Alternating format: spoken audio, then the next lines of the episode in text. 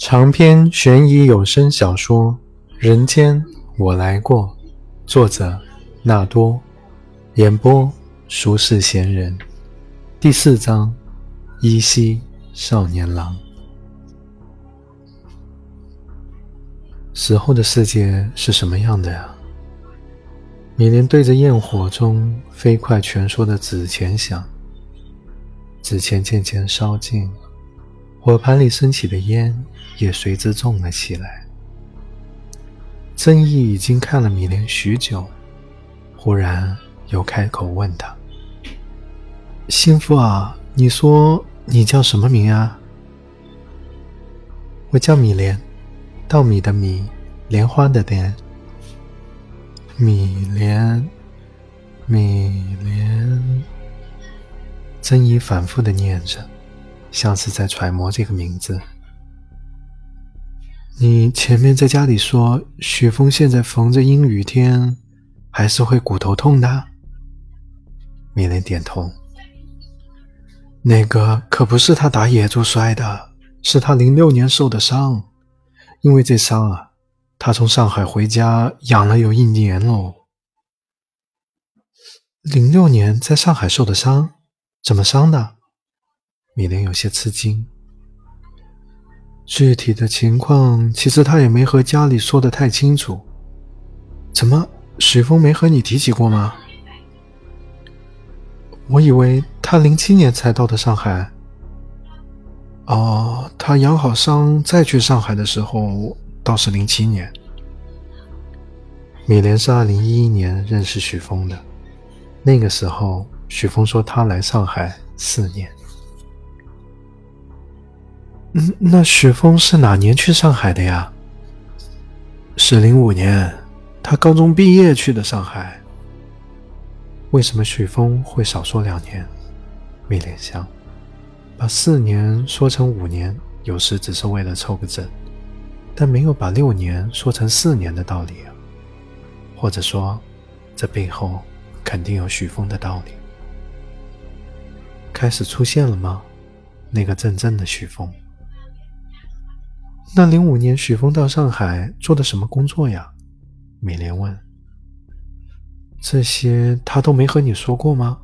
曾毅反问他。过去的事情，他的确说的很少。陆小薇在旁边听着，很难想象这场对话居然发生在婆媳之间。他们说的话，对应到身份都有些奇怪。火盘里的纸基本燃尽了。曾姨用脚把火盆推开，坐在坟前草地上的小雏菊间。其实我很喜欢来这，只要不下雨，待着很舒服的。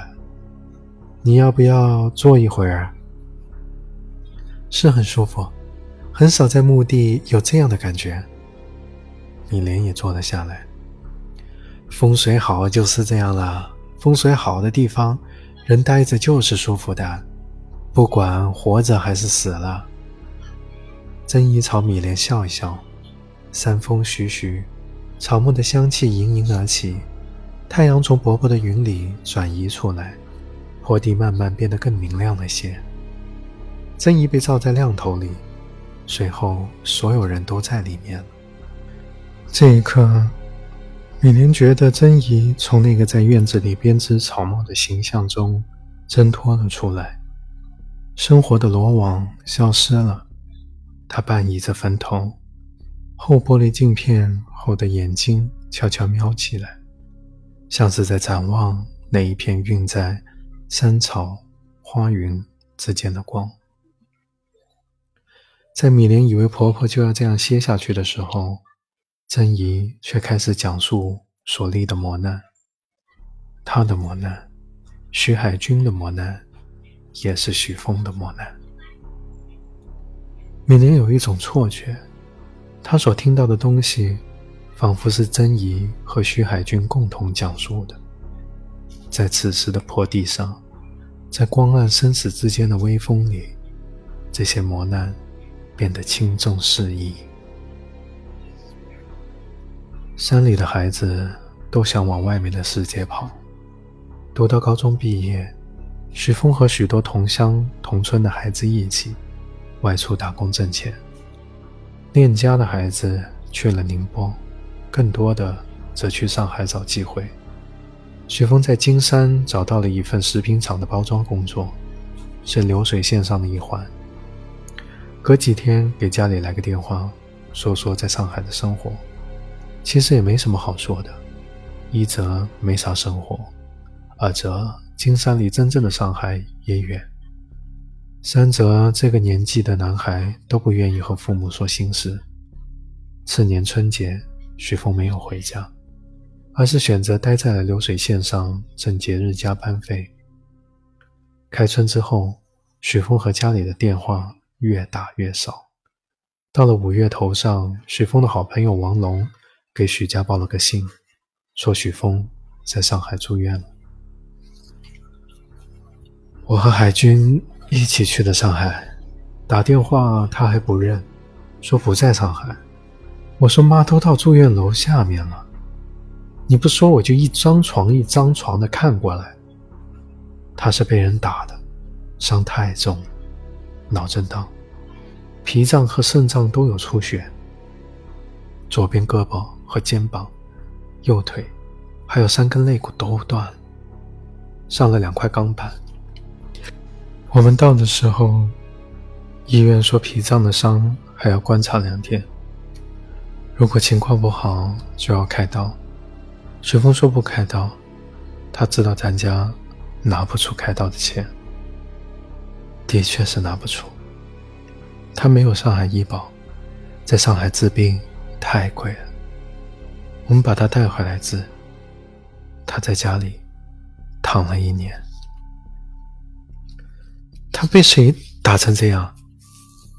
他不肯说，因为什么事情起的冲突也不肯说。陆小薇觉得曾姨没说实话，儿子伤成这样，就算自己不肯说，父母会不调查吗？去问工作单位，去问王龙，总有法子打听到吧。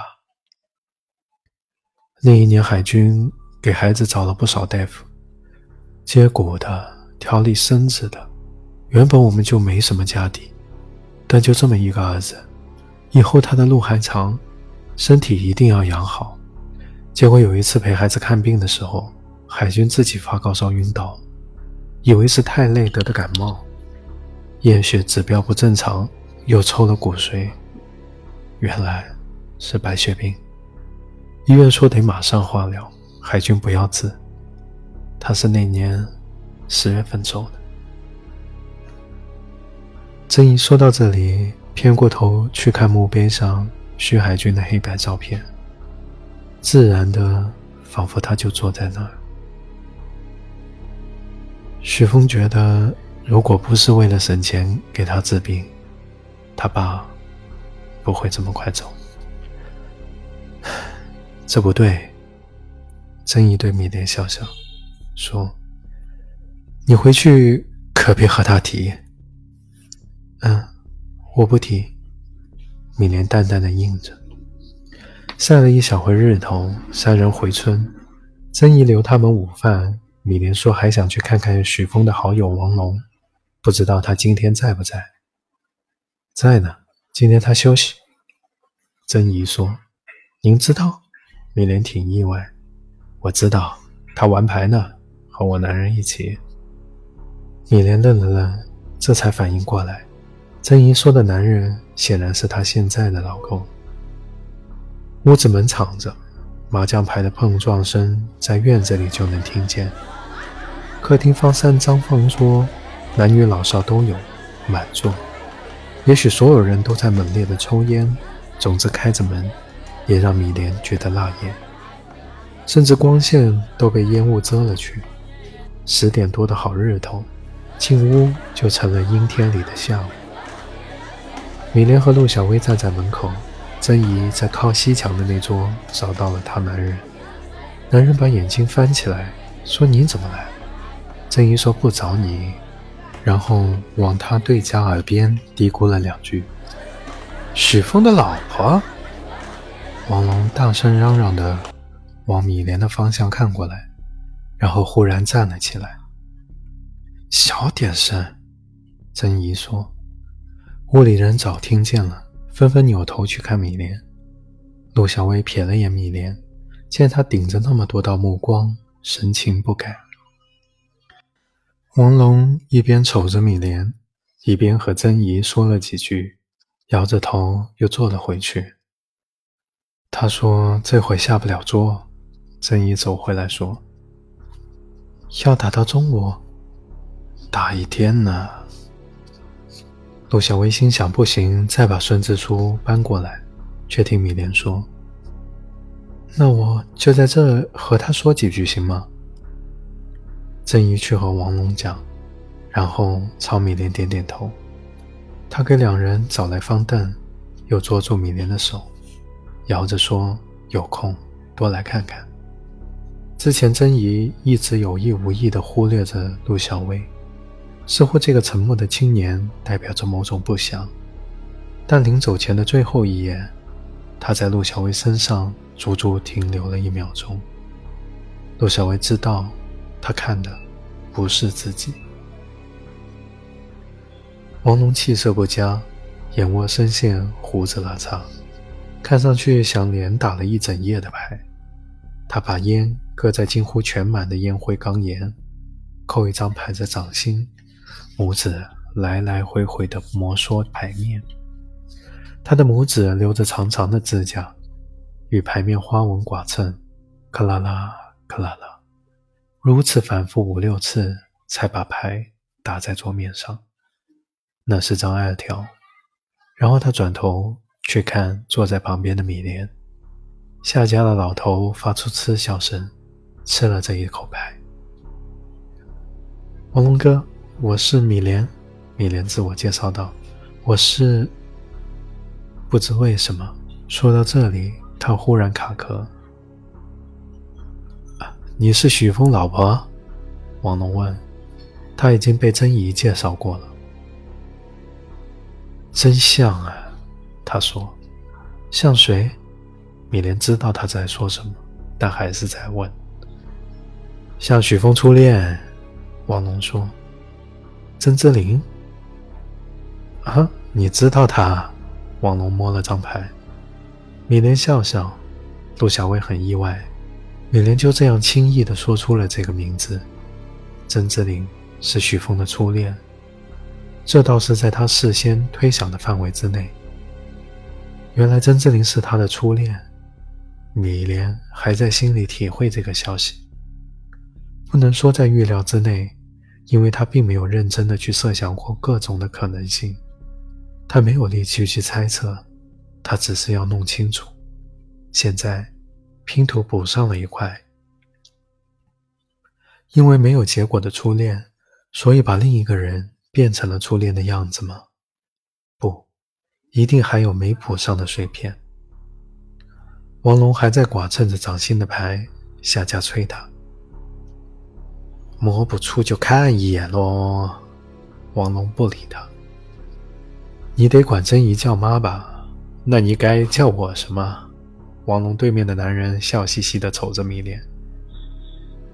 叫我爸爸又不怎么对。看米莲不答，他也不在意，手指在麻将牌上嘟嘟地敲着，又说：“你怎么自己一个人回来了？许峰呢？”听说警察在找他哦。王龙嘴里啧啧，嫌弃了几声，把手里的牌打出来，六条。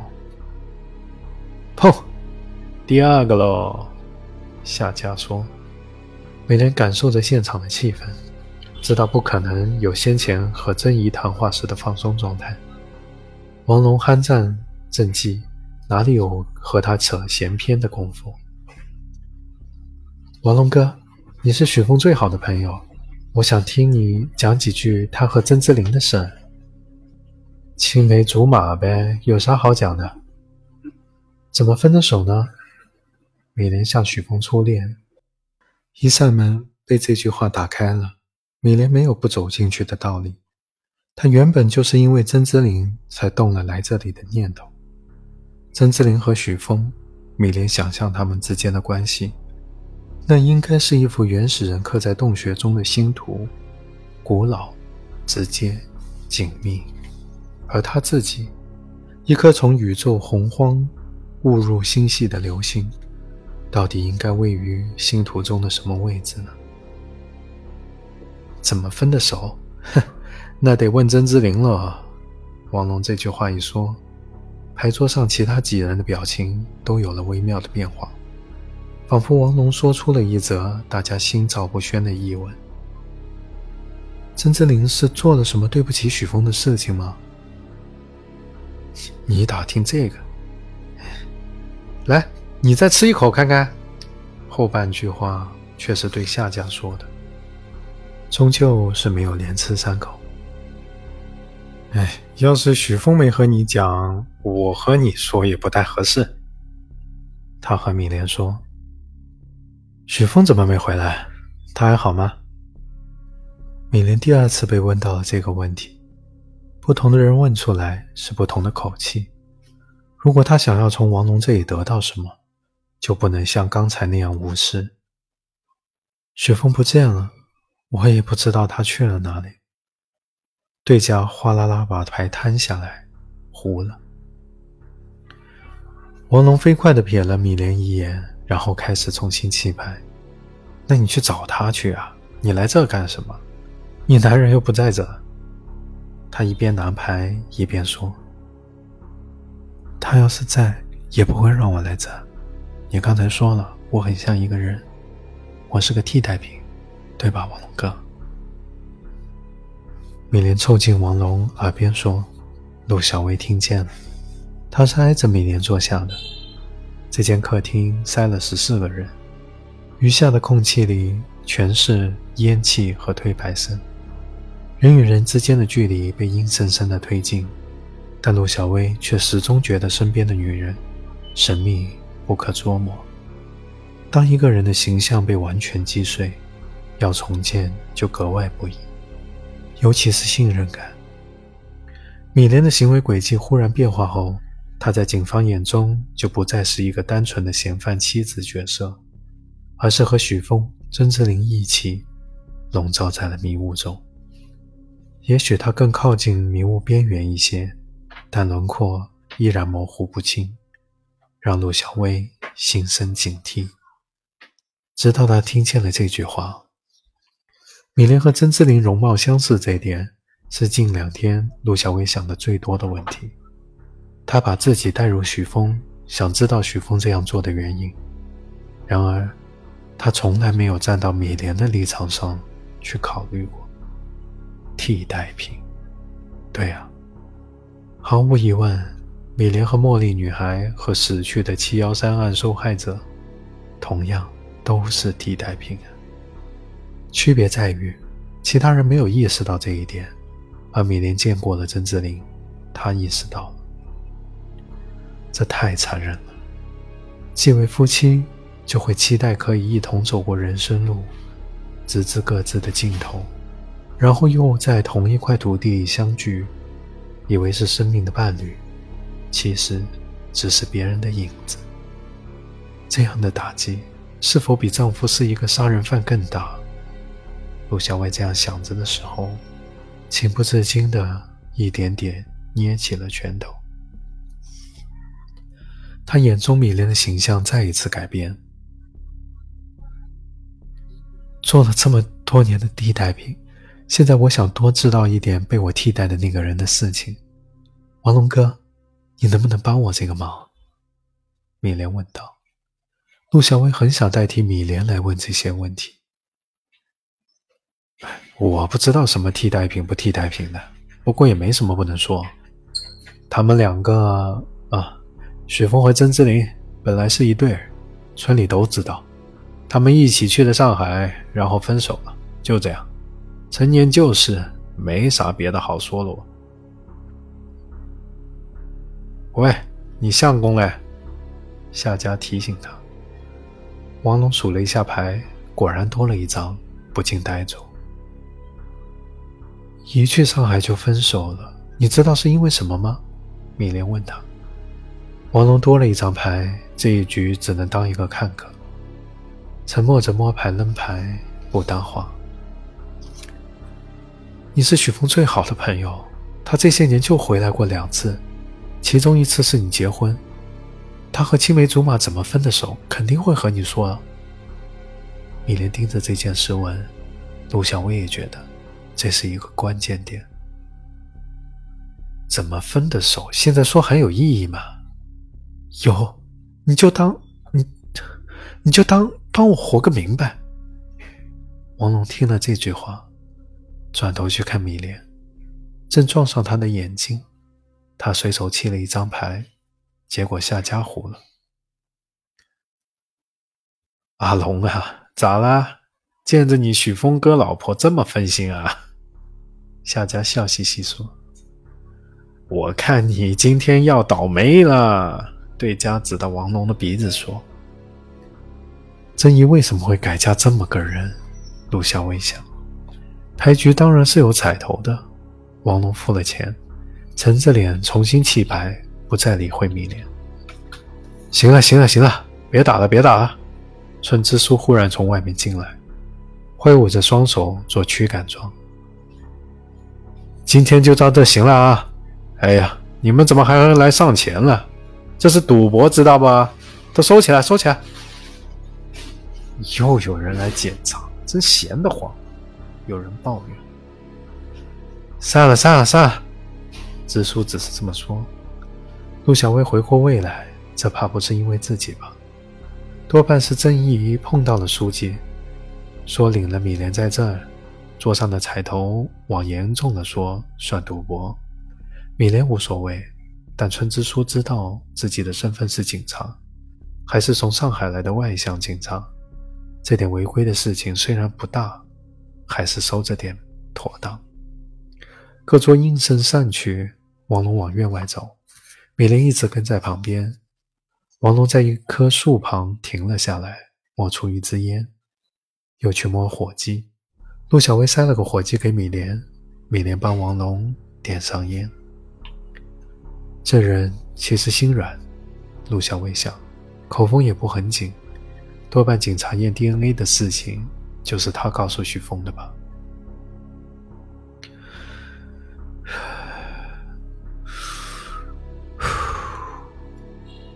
许峰刚去上海的时候，有一阵子总给我打电话，所以他们两个的事情我是知道一点。王龙抽了几口烟，终于开口：“高中毕业后没考上大学的同乡外出闯荡，许峰、曾志林结伴去上海，王龙则选择在家乡附近发展。去上海的当然不止他们两个，初到贵地。”抱团取暖，许峰及不少老乡都在同一个流水线上找了工作。曾志林和几个女同学进了同在金山的服装厂，多数人都住工厂的集体宿舍。许峰和曾志林却花钱租下了个小屋，住到了一起，原因自然不言而喻。照理说，许峰和曾志林该有一段蜜里调油的甜蜜期。但实际上，这甜蜜期却比任何人想象的都短许多。问题出在曾志林，尽管王龙和许峰时有联系，但最初他只感觉许峰在谈起曾志林时，开始变得不自然，猜测两个人关系紧张。许峰不是那种会聊一堆私事的人，用王龙的话说，肚子里十句话，顶多吐露出半句。打小因着这性子没交上几个朋友，王龙多少有点怵他，这和曾姨的描述不太一样。但妈看自家孩子视角原就不同。可后来事情发展到了内向如许峰也熬不住了，打电话对王龙发泄情绪，王龙这才知道了实情。零五年那会儿，我累死累活干一个月。也就挣大几百块钱。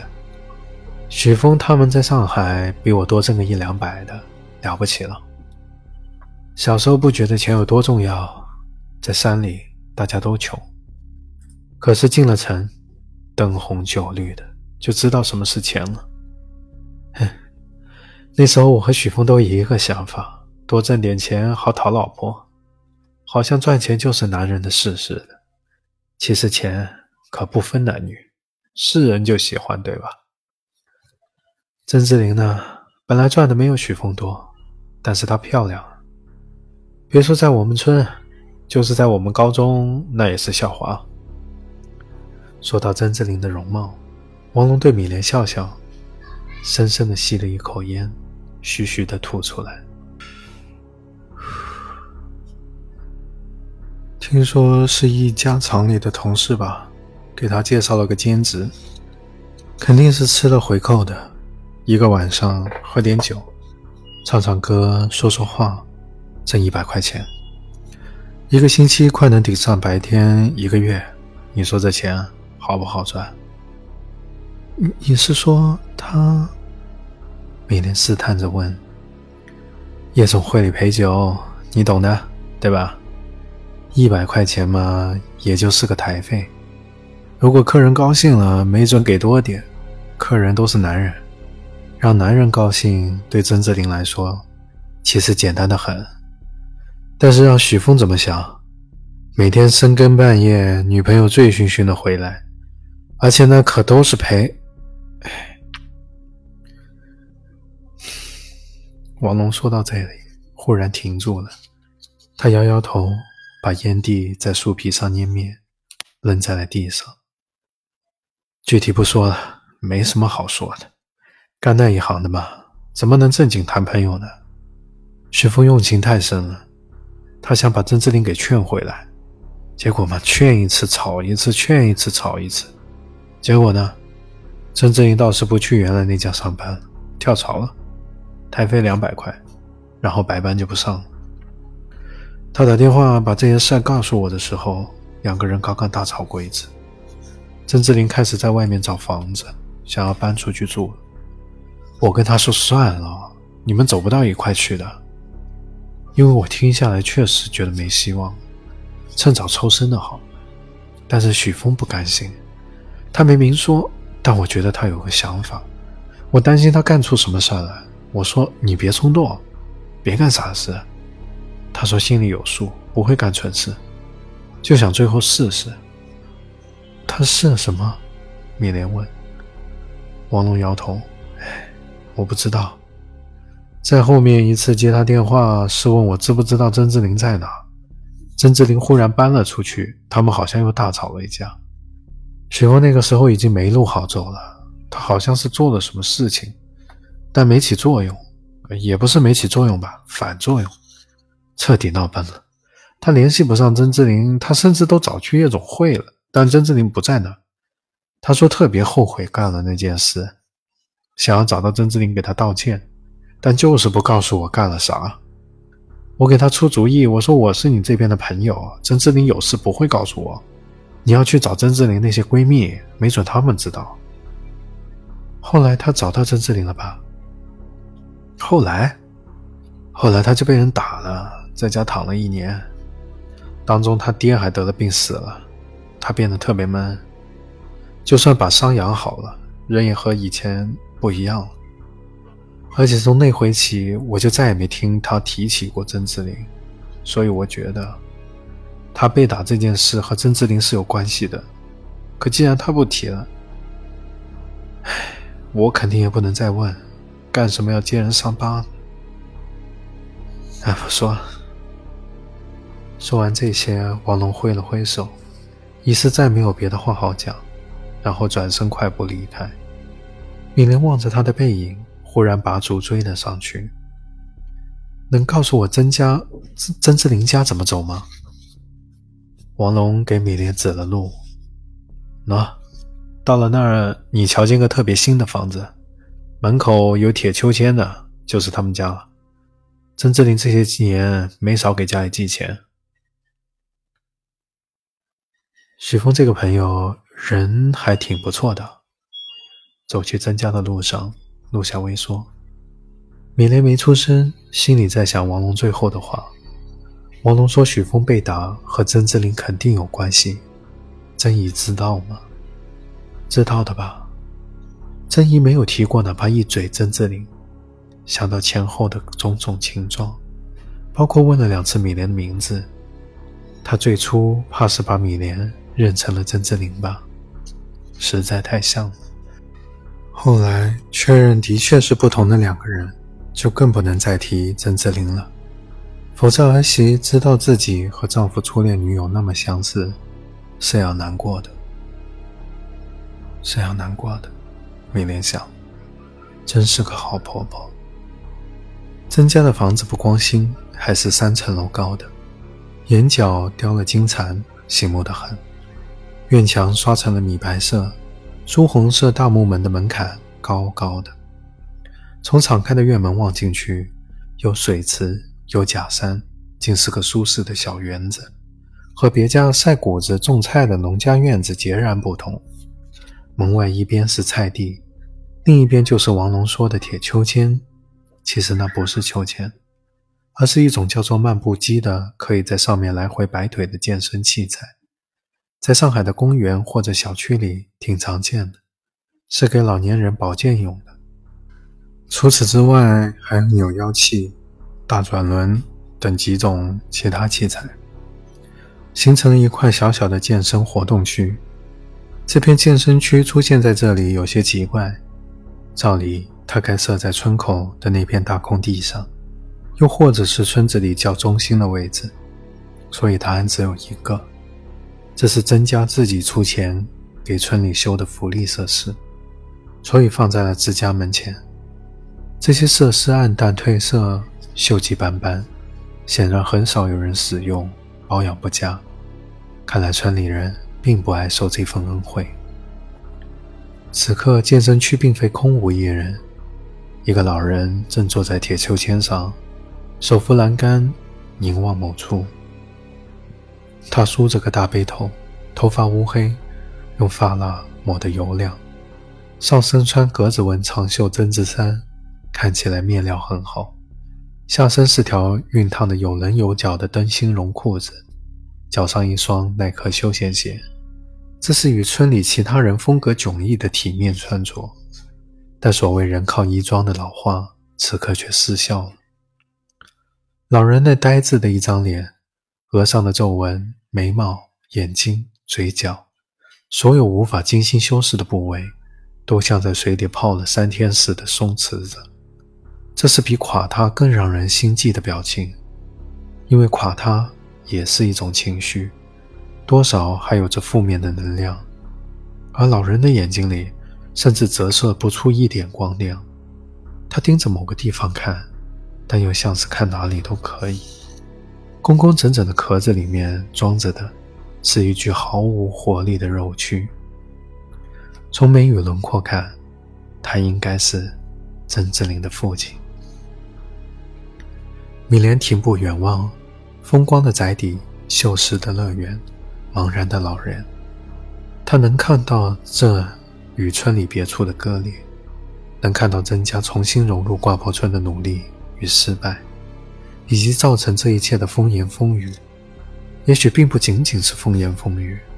在老人苍颓的面容背后，他隐约看见了气质迥异的曾志林。与昨天的那个曾志林略有不同，那张在黄浦江畔俯视他的脸，慢慢还原成曾经的模样。也许是和许峰青梅竹马时的模样。是的，他免不了。又看见了许峰，那是一个他从未曾见过的稚嫩的许峰。从他之前行进的每一个角落里，从曾毅和王龙的话语里，甚至从曾志林的虚幻的身影里汇聚而来，蒙着一层早晨的亮光和山野间青草的气息。在母亲的口中，他是顽皮的，是淳朴的；在好友的口中，他是纯情的。是执着的。他有过一段无疑是刻骨铭心的初恋，发源自江南秀美山水间的两小无猜，进入红尘后接受考验，在漩涡里挣扎，最终以回乡养病这一年收场。他是如此的单纯善良，以至于对曾志林的转变手足无措，竭尽全力想要把他拉回来，而在巨大的绝望里。对着隐约的光亮冲刺奔跑，最终倒在了黑暗里。终于认识了另一个许峰，米莲想，但是不够。在这个许峰和她的丈夫许峰之间，应该还隔着一个许峰。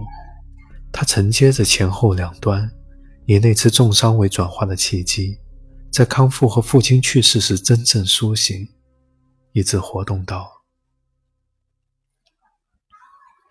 他本来觉得一直到自己认识许峰，两人结婚，他才蜕变成他熟悉的那个光明伟岸的男人。他忽然之间意识到，并非这样。那片黑暗从多年前漫卷而来，何曾中断？在他婚后，第二个许峰依然存在着，只是成了底色，最黑、最暗的底色。陆小薇已经等了很久，米莲驻足凝望，似乎陷入了沉思。过去吗？他忍不住开口催促。哦，走吧，米莲说。陆小薇举步，却见米莲转身。你不去增加了？他赶回去问米莲：“你看他爸爸坐在那的样子，能问出什么吗？不试试怎么知道？不想试。为什么不想试啊？”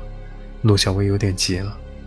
一路相伴到现在，她是真的相信米莲是来寻找徐峰的过去的。显然，她并不了解丈夫的一切。可是明明到现在才摸到些基础，最关键的信息无疑是许峰受伤的原因，以及伤愈后和曾志林的后续关系。整个挂破村最有可能了解这些的，除了曾姨、王龙，就剩下曾志林的父母。因为米莲没有说下去，转头望了老人一眼，反问陆小薇。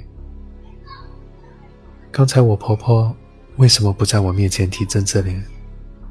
陆小薇愣了一下，不明白她在说什么，所以我也不愿意对着他的父母问曾志林的过去。陆小薇也回头看了一眼老人，似懂非懂。那你接下来呢？还想找谁？再找一次王龙。我想问他，曾志林的闺蜜都有谁？陆小薇一拍脑袋。十多分钟后，两人踏上了归程。因为曾志林当年最可能了解情况的闺蜜，此刻并不在挂破村。